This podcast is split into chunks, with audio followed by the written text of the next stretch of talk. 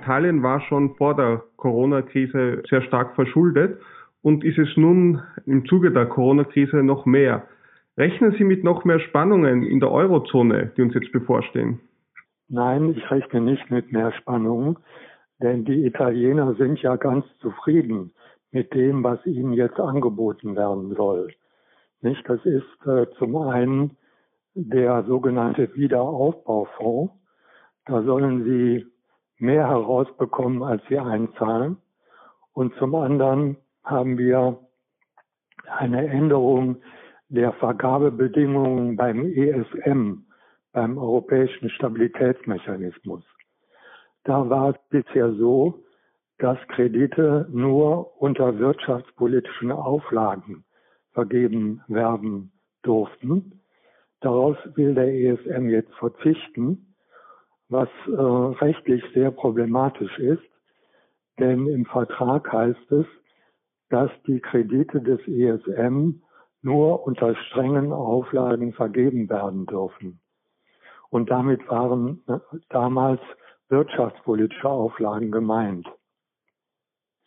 Der Begriff streng ist natürlich dehnbar, der ist wahrscheinlich nicht justiziabel, ähm, aber ähm, was äh, der ESM jetzt machen will, ist, er beschränkt die Auflagen darauf, dass die Mittel, die Kredite irgendwie im Zusammenhang mit Corona-Schäden ausgegeben werden müssen.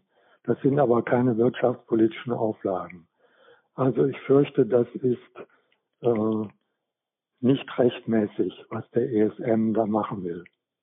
Das wäre ein Unterschied zur Griechenland-Rettung, wo man noch gewisse Auflagen an Griechenland gestellt hat und gewisse Reformen eingefordert hat. Sie würden sagen, das ist jetzt so gut wie sicher, dass diese Vorgaben wegfallen. Ja, das ist so gut wie sicher. Sie meinen, Widerstand auch von einzelnen Staaten hat hier nicht mehr wirklich Sinn? Das würde ich nicht unbedingt sagen, denn um, es ist eine Änderung der Statuten des ESM beabsichtigt. Und der ESM ist, beruht ja auf einem völkerrechtlichen Vertrag. Das heißt, äh, da wird Einstimmigkeit vorausgesetzt. Also wenn zum Beispiel Deutschland oder Österreich einer Änderung der Statuten nicht zustimmen würde, dann wäre das ähm, nicht machbar. Aber wie gesagt, es steht nicht nur in den Statuten, sondern auch im Vertrag. Das heißt, man müsste hier den Vertrag ändern und das geht auch nur einstimmig. Sie schätzen ein, dass alle Staaten hier mitziehen werden? Ich denke schon, ja. Selbst die sogenannten sparsamen Vier haben in diesem Punkt ja keine Opposition angemeldet. Die sparsamen Vier haben sich zu Wort gemeldet in Reaktion auf den Merkel-Macron-Vorstoß. Genau. Der Merkel-Macron-Vorstoß hat ja vorgesehen eine, die Schaffung eines 500 Milliarden Euro Wiederaufbaufonds.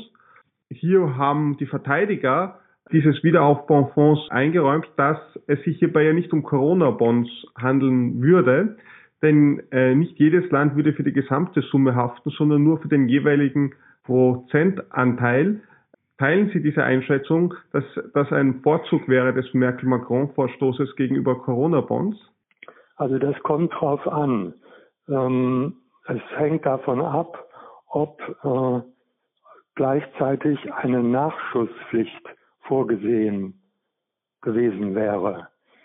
Ähm, Macron und Merkel haben ja nicht einen ausformulierten Verordnungsvorschlag vorgelegt. Ähm, es ist durchaus möglich, diese Haftungsregel gemäß den Länderanteilen zu verbinden mit einer Nachschusspflicht. Das beste Beispiel ist die Verordnung über eine Versicherung des Kurzarbeitergeldes, die jetzt angenommen worden ist. Da steht auch drin, Haftung nur gemäß den Länderanteilen. Aber es gibt einen Artikel, der besagt, dass die Kommission berechtigt ist, von den einzelnen Mitgliedstaaten einen Nachschuss zu verlangen, wenn einzelne Mitgliedstaaten ihre Garantie nicht leisten. Das heißt, die anderen können gesamtschuldnerisch in Anspruch genommen werden. Diese Nachschusspflicht ähm, wird aber nicht als Haftung bezeichnet, weil das Nachschießen nicht automatisch kommt, sondern nur, wenn die Kommission das Nachschießen anfordert. Das ist natürlich spitzfindig, aber bei den Juristen wird diese Unterscheidung getroffen. Für die Bürger ist es schlicht Irreführung.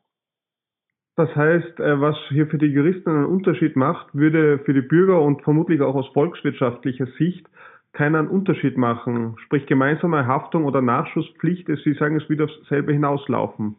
Ja, also mit Nachschusspflicht äh, läuft es auf dasselbe hinaus. Die sparsamen vier hatten ja vor allem Angst, dass wir letztlich auf Dauer da eine Art äh, Schuldenunion hineinschlittern könnten durch die Hintertür. Teilen Sie diese Befürchtung? Ja, auf jeden Fall. Also ähm, der Vorschlag der Kommission, den wir jetzt haben, ja. ist ja im Grunde äh, für den Wiederaufbaufonds, den sogenannten, ja. ähm, ist ja im Grunde ein äh, gigantisches Umverteilungsprogramm, das nur sehr wenig mit der, der Verteilung der Corona-Schäden zu tun hat und in erster Linie dazu dient, der Kommission mehr Einfluss äh, auf die Wirtschaftspolitik der Mitgliedstaaten zu geben. Denn diese Zuschüsse und Kredite werden ja alle von der Kommission vergeben. Die entscheidet darüber. Die Kommission hat sich schon seit langem darüber geärgert, dass ihre wirtschaftspolitischen Empfehlungen in den seltensten Fällen angenommen, realisiert werden. Es gibt dazu eine Untersuchung. Ähm, danach werden nur 14 Prozent der Empfehlungen der Kommission angenommen. Und die Kommission wird nun denjenigen Staaten Geld geben, die ihre Empfehlungen annehmen.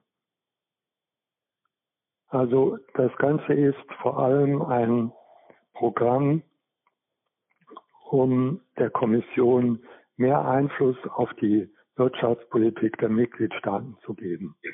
Das klingt nach noch mehr Zentralisierung und das würde bedeuten, dass die EU-Staaten gar keine andere Wahl haben, als die Empfehlungen der Kommission umzusetzen und anzunehmen, weil es ja sonst nur die Dummen sind. Ja, weil sie sonst kein Geld bekommen. Sie genau, zahlen ein, aber sie profitieren nicht. Wie schätzen Sie das demokratiepolitisch eigentlich ein? Denn im Grunde genommen, welche Möglichkeit haben die europäischen Bürger hier auf die auf den Einfluss der Kommission, der dann doch erheblich ist, Einfluss zu nehmen? Ja, das äh, Vorrecht äh, des Parlaments ist es ja eigentlich, über die Ausgaben zu entscheiden und über die Wirtschaftspolitik. Und äh, in diesem Fall entscheidet die Kommission. Und die Kommission ist ja nicht äh, so demokratisch legitimiert wie die Parlamente der Mitgliedstaaten. Mhm die EU-Kommission hat ja im Prinzip einen Vorschlag gemacht, der über den Vorstoß von Merkel und Macron noch hinausgegangen ist. Kann man das so sagen? Merkel und Macron haben von einem 500 Milliarden Euro Wiederaufbaufonds gesprochen. Nun plant die EU-Kommission einen 750 Milliarden Euro Wiederaufbaufonds, wobei 500 Milliarden als nicht rückzahlbare Zuschüsse an bedürftige Staaten gehen sollen und 250 Milliarden in Form von praktisch zinslosen Darlehen. Das heißt, dieses Vorhaben der EU-Kommission würde eigentlich dann die, äh, den Vorschlag von Merkel und Macron nochmal überbieten, könnte man sagen. Ja, ähm, und zwar nicht nur vom Betrag her, sondern auch ähm, hinsichtlich der Verwendung der Gelder. Nicht, äh, da, das ist ja ein Sammelsurium von äh, Töpfen. Zum Beispiel die Kommission mit dem Wiederaufbaufonds auch eine Strategic Investment Facility finanzieren, die dann Industriepolitik betreibt, äh, à la Française. Da werden dann die Champions, die vermeintlichen Champions subventioniert. Das hat Deutschland bisher immer abgelehnt, aber das ist nun vorgesehen für diesen Wiederaufbaufonds. Und auch daran können Sie sehen, dass das überhaupt nichts mit der Corona-Krise zu tun hat. Die Förderung von Champions ist ja nun kein äh, Corona-Thema. Also mit anderen Worten, die EU-Kommission nützt Corona als Vorwand, um gewisse planwirtschaftliche Vorstellungen umzusetzen, die sie ansonsten schon gerne umgesetzt hat. Aber mit Corona selbst, sagen Sie, hat das eigentlich nichts zu tun und es hilft auch nicht, die Folgen von Corona zu bekämpfen. Habe ich Sie da richtig verstanden? Ja, völlig. Die sparsamen vier äh, haben also Angst vor einer Schuldenunion und Sie sagen, das ist äh, sehr berechtigt. Sie haben selber gesagt, dass die sparsamen vier auch nur bedingt Widerstand geleistet haben. Der Vorschlag der sparsamen vier wäre gewesen, dass es lediglich günstige Kredite an Mitgliedstaaten geben soll. Die Staaten müssten sich das Geld also aus dem Gemeinschaftstopf der EU leihen und es später wieder zurückzahlen. Wichtig ist auch, dass diese Nothilfen auf zwei Jahre befristet sind halten Sie, was halten Sie von dem Vorschlag der sparsamen Vier? Ich glaube, das geht in die richtige Richtung, aber ähm, die sparsamen Vier werden sich dem Wiederaufbaufonds nicht, äh, nicht äh, bedingungslos widersetzen. Das heißt, sie werden einen Kompromiss suchen, der dann vielleicht besser ist als der ursprüngliche Vorschlag der Kommission aber es wird wohl noch viel bleiben. Es wird mehr auf jeden Fall vom Vorschlag der Kommission bleiben als von den sparsamen vier, damit rechnen die meisten oder eigentlich fast alle. Äh, nun ist es so, dass auch manche auch Ökonomen die sparsamen vier zum Teil kritisiert haben und gemeint haben, man verhalte sich ja unsolidarisch. Zum Beispiel soll ja dieser Fonds vor allem Italien helfen. Allerdings würde das ja auch Deutschland und Österreich äh, nützen. Schließlich leben wir im Binnenmarkt und ein großer Teil der Exporte aus Deutschland und Österreich gehen nach Italien. Folglich sei es im Interesse beider Länder, Italien beizustehen. Teilen Sie diese Einschätzung? Also im Grunde ist es so, dass wir, äh, Österreich, Deutschland und so weiter, den Italienern Geld leihen, damit sie mit diesem Geld unsere Produkte kaufen. Das ist vergleichbar ähm, einem Kaufmann, der anschreiben lässt. Ja, also Italien lässt bei uns anschreiben. Die Frage ist, ob ein solcher Kaufmann ein kluger Kaufmann ist. Das hängt davon ab, ob er mit großer Wahrscheinlichkeit davon ausgehen kann, dass das, was angeschrieben wurde, später bezahlt wird. Die Frage ist also, ob Italien seine Schulden begleichen wird. Und da bin ich sehr skeptisch. Ich denke, dass wir bei der enormen Staatsverschuldung Italiens, wenn da jetzt noch Verschuldung dazukommt, ähm, früher oder später einen Schuldenschnitt bekommen oder sogar, dass wir freiwillig den Italienern diese Schulden erlassen werden. Mit anderen Worten, das ist verlorenes Geld. Wenn ein Kaufmann oder ein, ein Produzent seinen ähm, Konsumenten Kredite gibt, damit sie seine Produkte kaufen und sie zahlen diese Kredite nicht zurück, dann ist es klar, dann hat er ein Verlustgeschäft. Sie meinen, das würde hier auf volkswirtschaftlicher Ebene eben geschehen. Das heißt aber, dann könnte es einzelne ähm, Profiteure schon geben, auch über die Exportwirtschaft. Aber wenn ich es richtig verstanden habe, für den Otto Normalverbraucher, für den Bürger bedeutet es dann trotzdem keinen Gewinn, sondern einen Verlust. Ja, genau so ist es. Jetzt ist es so, dass wir bei den Spannungen in den vergangenen Jahren es, ein gewisses Nord-Süd-Gefälle sich hier bemerkbar gemacht hat dem Plan der EU-Kommission zufolge soll nun neue Eigenmittelquellen ähm, geschaffen werden mit Digital-, Plastik- oder CO2-Steuern. Das heißt, die EU würde demnach Steuern einheben und damit einen Teil ähm, davon finanzieren. Jetzt ist die Frage, glauben Sie, das ist ein probates Mittel, um die Spannungen innerhalb der EU zu entschärfen? Also das ist äh, zumindest keine gute Idee, denn da wird ein vorübergehendes Problem mit einer Lösung angegangen, die sich auf Dauer auswirken wird. Also diese höheren Einnahmen der EU, diese Steuern, die werden bleiben über die Corona-Krise hinaus. Die richtige Lösung wäre eine vorübergehende Maßnahme für die Dauer der Krise.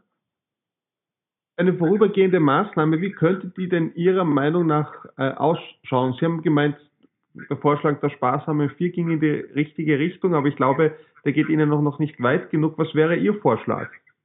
Mein Vorschlag wäre, dass die Mitgliedstaaten äh, endlich eine kraftvolle Angebotspolitik äh, ergreifen, die auf diese Corona-Krise zugeschnitten ist.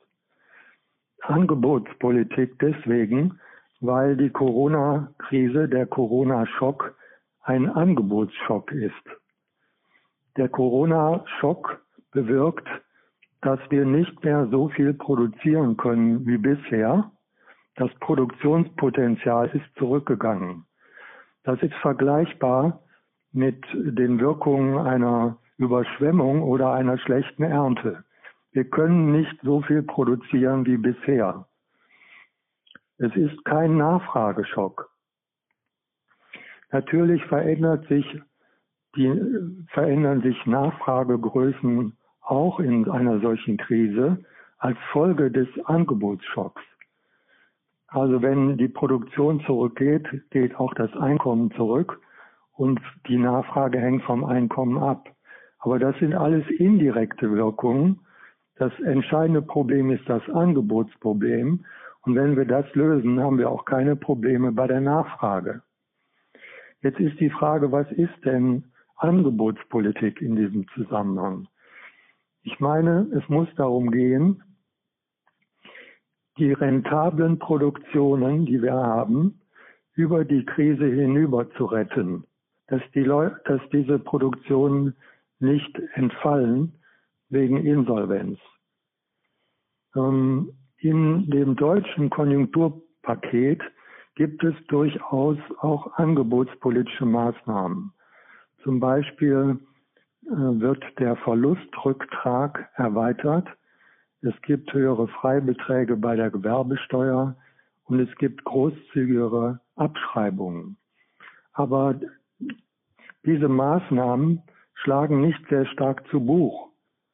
Sie machen weit weniger als die Hälfte des Pakets aus. Ähm, bei dem Verlustrücktrag, das heißt bei der Erstattung von Verlusten in diesem Jahr, gibt es auch massive Anreizprobleme. Wenn Sie den Leuten die Verluste erstatten, dann haben sie nicht äh, einen hinreichenden Anreiz, ihre Kosten niedrig zu halten.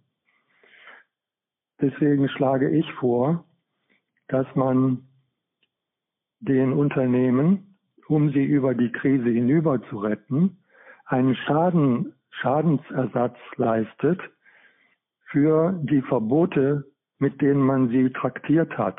Also zum Beispiel dem Verbot überhaupt zu öffnen. So ein Schadenersatz würde sich wonach orientieren? An den Vergleichsmonaten des vorigen Jahres? Oder wie würde Exakt, ja. Man würde, man könnte ja pro Tag praktisch ausrechnen, wie hoch der Gewinn im Vorjahr war. Und für jeden Tag, an dem ein Unternehmen schließen musste, kann man ihm den Vorjahresgewinn auszahlen. Das wäre eine anreizverträgliche angebotspolitische Maßnahme. Das können allerdings dann im Wesentlichen die einzelnen Staaten machen. Hier wäre die EU-Kommission nicht gefordert, oder? Richtig, ja. Soll die EU aus Ihrer Sicht in diesem Fall etwas machen? Es hätte keinen besonderen Vorteil. Ich meine, dass das äh, bürgernah vor Ort gemacht werden sollte und könnte. Und es gibt ja auch schon Ansätze, die ich gezeigt habe, in den nationalen Konjunkturprogrammen. Wer auch aktiv geworden ist, das ist die Europäische Zentralbank, die EZB. Sie hat ihr Corona-Kaufprogramm kürzlich fast verdoppelt auf 1,35 Billionen Euro. EZB-Chefin Christine Lagarde hat gemeint, außergewöhnliche Zeiten erfordern außergewöhnliches Handeln. Teilen Sie diese Einschätzung, wenn es etwa um das Corona-Kaufprogramm geht? Halten Sie es für sinnvoll? Nein, ich halte die EZB-Politik in der Corona-Krise für verfehlt. Das kann man schon sehen, wenn man sich die Ziele des Programms ansieht. Ähm, Im Grunde geht es zunächst wieder um eine Nachfragepolitik. Die EZB will die Nachfrage nach Gütern und Dienstleistungen stimulieren. Wenn wir aber einen Angebotsschock haben, dann verpufft diese Nachfragepolitik. Nehmen Sie äh, zum Beispiel einen Restaurantbesitzer, der sein Restaurant nicht öffnen darf. Mhm. Das hilft ihm jetzt herzlich wenig, wenn die EZB die Nachfrage nach seinen Gütern und Dienstleistungen stimuliert. Denn er darf ja nicht öffnen. Das Angebot ist völlig unelastisch und kann nicht reagieren. Das zweite Ziel der EZB ist, die Staatsverschuldung zu verbilligen durch niedrige Zinsen. Die Mitgliedstaaten sollen sich billig verschulden können. Das ist äh, aber, wie Madame Lagarde ja anfangs sogar selbst gesagt hat, das ist kein legitimes Ziel der Geldpolitik. Das sollte sie nicht machen. Außerdem hat diese Politik, also ganz abgesehen von der mangelnden Zielerreichung, fatale Nebenwirkungen. Wenn Sie die Zentralbankgeldmenge um bis zu 30 Prozent erhöhen, wie das ja beabsichtigt ist, dann rührt sich irgendwann das Preisniveau. Wir wissen nicht genau wann, aber auf Dauer wird das Preisniveau reagieren. Also bisher haben wir ja trotz der äh, starken Erhöhung der Zentralbankgeldmenge keine Inflation gehabt, weil dieses Zentralbankgeld bei den Banken hängen geblieben ist, die Risikovorsorge betrieben haben. Aber wenn die Krise vorbei ist, dann werden die Banken auch ihre Risikovorsorge herunterfahren und wir bekommen eine entsprechende Geldmengenerhöhung, die inflationär wirkt. Ich möchte da erinnern an ein Buch von Peter Bernholz, Basel, mhm. der alle bekannten Hyperinflationen der Neuzeit untersucht hat. Und sein zentrales Ergebnis ist, Hyperinflation entsteht nur, wenn die Staatsausgaben mit der Notenpresse finanziert werden. Also da gibt es einen Zusammenhang. Verteidiger der EZB-Politik weisen darauf hin, dass sich hier die EZB unwesentlich unterscheidet von Zentralbanken in anderen Orten der Welt, etwa in den USA oder auch in Asien. Was sagen Sie dazu? Ja, also was die USA und Japan angeht, ist das äh, richtig, aber ähm, es ist natürlich keine Entschuldigung, die Fehler der anderen hier zu wiederholen. Nun hat die EZB, wie wir wissen, vor allem Staatsanleihen gekauft und das begann 2010 im Mai hat der EZB-Rat mehrheitlich dem Druck der europäischen Staats- und Regierungschefs nachgegeben und sich an der Rettung Griechenlands beteiligt. Damals mit ja. diesem Securities Markets Programm SMP. Ja. Nun ja. Äh, sagen Kritiker, das Tabu des Verbots der monetären Staatsfinanzierung war damals eigentlich bereits gebrochen und die Unabhängigkeit der EZB vom politischen Einfluss beschädigt. Teilen Sie diese Einschätzung? Ja, auf jeden Fall. Ähm, denn wenn die Europäische Zentralbank jetzt speziell die Staatsanleihen von bestimmten Mitgliedstaaten ankauft, dann ist das sicher der verbotenen monetären Staatsfinanzierung zuzurechnen. Das ist nicht ihre Aufgabe. Das deutsche Bundesverfassungsgericht hat sich ja auch damit auseinandergesetzt.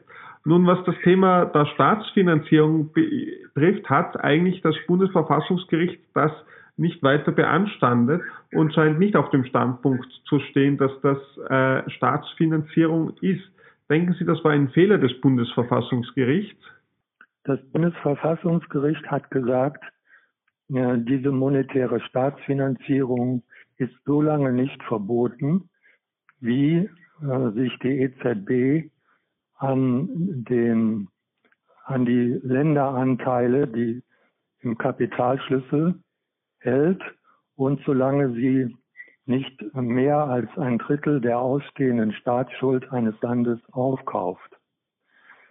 Ähm, das ist äh, ein, eine sehr wichtige Aussage, denn in dem Pandemieprogramm der EZB, da geht es auch um Käufe von Staatsanleihen, gibt es diese beiden Beschränkungen nicht. Also äh, nicht mehr als ein Drittel und gemäß Kapitalschlüssel. Bei dem PSPP-Programm, dem vorhergehenden Programm, das genau. ja noch weiterläuft, gibt es diese Beschränkungen.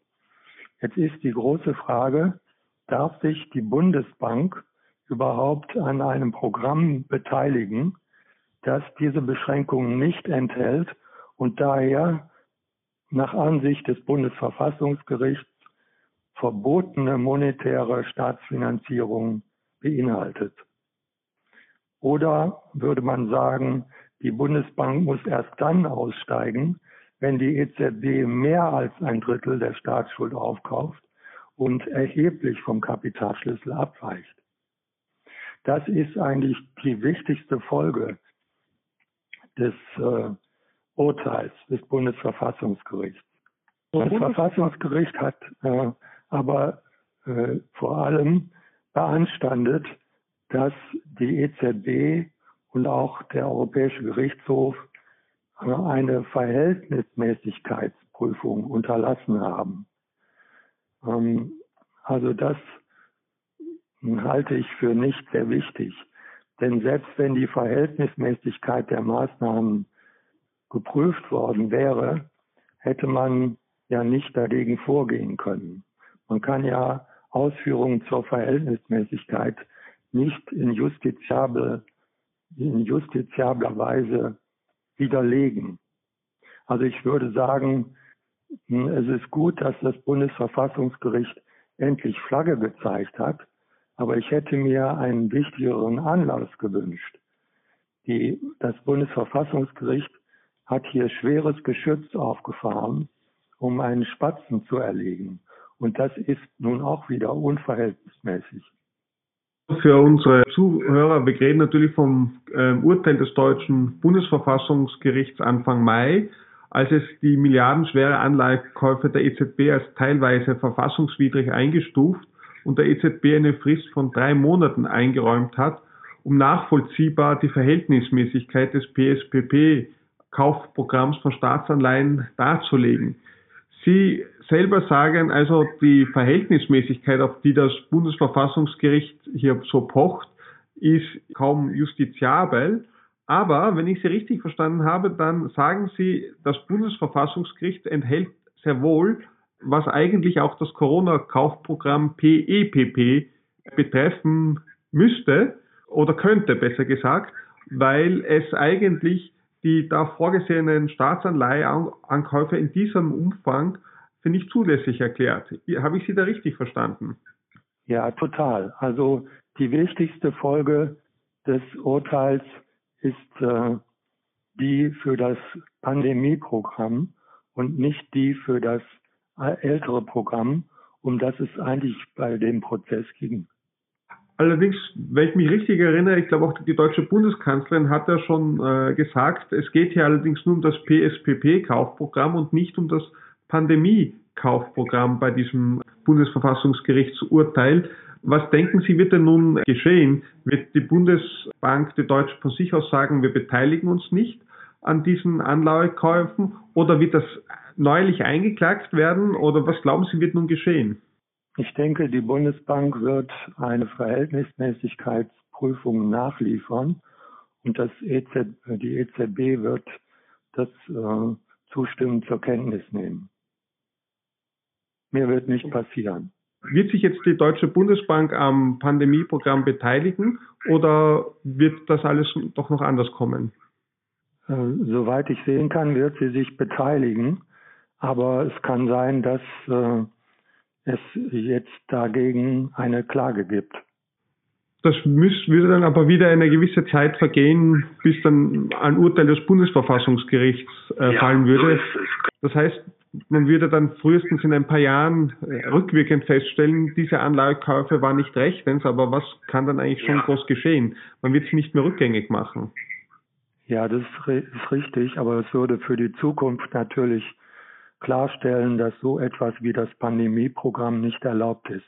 Diese Staatsanleihekäufe werden ja verteidigt, beziehungsweise jene, die bestreiten, dass es sich um Staatsfinanzierung handelt, weisen auch hier darauf hin, dass das weltweit geschieht, dass die meisten großen Notenbanken Staatsfinanzierung betreiben würden, wenn sie Staatsanleihen kaufen. Und in Wahrheit sei das doch ein klassisches Instrument der Geldpolitik, von dem auch die Bundesbank in den 70er Jahren schon Gebrauch gemacht hat. Ja, aber nur in geringem Umfang. Also äh, das ist kein klassisches Instrument der Geldpolitik. Das klassische Instrument der Geldpolitik ist, dass die Zentralbank Kredite an die Banken vergibt zum Hauptrefinanzierungssatz. Das hätte sie äh, auch tun können. Sie hätte sich darauf beschränken können. Die Anleihekäufe äh, haben riesige Nachteile. Sie erleichtern die Schuldenfinanzierung der Staaten. Sie führen deswegen zu einer höheren Staatsquote, zu einem höheren Anteil des Staates an der Wirtschaft, zu Lasten der Privatwirtschaft. Und sie führen zu einer Politisierung der Geldpolitik. Denn wenn man das einmal macht, dass man Anlagen, an Anleihen kauft, dann können die Politiker natürlich in Zukunft immer wieder kommen und sagen, ihr habt das doch schon mal gemacht, Präzedenzfall, und wir brauchen jetzt aber wieder Käufe von Anleihen durch die Zentralbank. Das heißt, die Zentralbank setzt sich da Pressionen aus in der Zukunft. In der Vergangenheit vor Einführung des Euro kann man sagen, wir hatten in Europa eigentlich da zwei verschiedene geldpolitische Traditionen. Einerseits gab es den D-Mark-Raum mit, mit Deutschland, Niederlande, Österreich, wo die Zentralbank unabhängig ist und nur der Preisstabilität verpflichtet. Und andererseits gab es den romanischen Raum, wenn man so will, mehr die Südländer, wo es so war, dass das Finanzministerium wesentlich mitbestimmen konnte, was die Zentralbank tut. Ist nicht ein Problem des Euros, dass hier äh, Länder mit so unterschiedlichen geldpolitischen Traditionen nun in einer Gemeinschaftswährung beisammen sind? Ja, Sie haben völlig recht und es sieht so aus, dass sich äh, bei der EZB die romanische Tradition durchsetzt und nicht die andere, die ich für besser halte. Sie fordern ja eine, eine Rückkehr nämlich an zu der, zu der früheren Politik vor dem Euro, die man in Deutschland verfolgt hat. Was ist denn aus Ihrer Sicht ein, wäre ein realistisches Szenario, damit wieder eine solche Geldpolitik äh, einsetzen könnte und sich durchsetzen könnte? Zunächst einmal wäre es wichtig, dass der Zentralbankpräsident nicht an den Sitzungen der Finanzminister in der Eurogruppe teilnimmt. Denn das führt dazu, dass der EZB-Zentralbankpräsident Tauschgeschäfte mit den Politikern abschließt. Damit hat Trichet angefangen. 2010. Trichet hat gesagt, die EZB ist bereit, Staatsanleihen zu kaufen, griechische, wenn ihr, die Politiker, äh, vorher einen Fonds errichtet. Und genauso war das dann auch. Die Anleihekäufe der EZB kamen erst nachdem dieser Fonds errichtet worden war. Damit hat sich die EZB abhängig gemacht von politischen Entscheidungen der Mitgliedstaaten. Das ging dann immer weiter. Die äh, EZB hat im Rahmen dieses SMP-Programms auch italienische und spanische Staatsanleihen gekauft. Und im Fall beider Länder hat Trichet Briefe geschrieben an die Ministerpräsidenten Berlusconi und Zapatero und hat ihnen Vorgaben gemacht für die Wirtschaftspolitik äh, als Bedingung für Anleihekäufe der EZB. Das heißt, äh, ich sagte schon, die EZB macht ihre Geldpolitik abhängig von dem, was die Politiker machen. Sie schließt Tauschgeschäfte ab. Das ist eine Politisierung und es ist meiner Ansicht nach auch unvereinbar mit der im Vertrag vorgeschriebenen Unabhängigkeit der Zentralbank. Sie sind auf diese Vorgänge ausführlich in Ihrem Buch Das Ende der Euromantik eingegangen, in dem man das äh, nachlesen kann. Ja. Jetzt andererseits hat ein sehr marktfreundliches, liberales Land, das dem Euro gar nicht angehört hat, aber der EU, diese nun verlassen, nämlich Großbritannien. Nun äh, haben sich mit dem Abgang Großbritanniens auch die Mehrheitsverhältnisse im EU-Rat verändert zu Lasten, kann man sagen, der nördlichen Länder. Was denken Sie, werden die Folgen sein des Brexit? Wird jetzt äh, Frankreich noch mehr den Ton angeben? Oder denken Sie, dass durch den Brexit nicht wieder ein Wettbewerb in Europa beginnt? Es gibt eben neben der EU noch ein anderes Modell, das durch Großbritannien äh, repräsentiert ist. Und dieser Wettbewerb könnte sich wieder befruchtend auswirken.